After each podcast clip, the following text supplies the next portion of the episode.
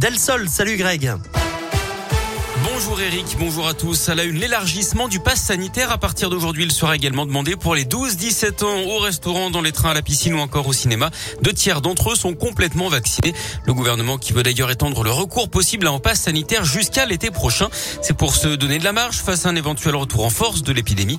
Un avant-projet de loi est en préparation qui prévoit également le durcissement des sanctions en cas de fraude au pass. Jusqu'à 50 prisons et 75 000 euros d'amende.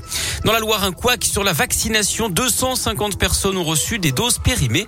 Dans le progrès, le président du conseil départemental, Georges Ziegler, assure que les vaccins n'étaient plus actifs et qu'il n'y a aucun souci pour la santé. D'après l'agence régionale de santé, une centaine de collégiens de sept établissements du département sont concernés. Les enfants sont scolarisés à Saint-Etienne, Saint-Chamond, Bourg-Argental et Boin-sur-Lignon. Ils devront donc repasser sous la piqûre.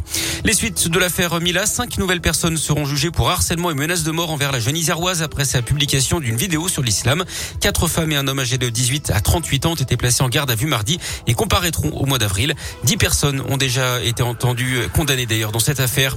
Deuxième cérémonie d'hommage au sergent isérois Maxime Blasco, tué au Mali vendredi dernier. Après l'hommage national aux invalides, ça se passe cette fois au 7e bataillon de chasseurs alpins de Vars en Isère à partir de 15h.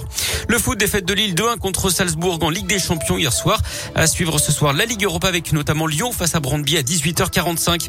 Et puis la météo, beaucoup de soleil aujourd'hui dans la région. Il fera 13 degrés ce matin, comptez 19 degrés cet après-midi pour les maximales.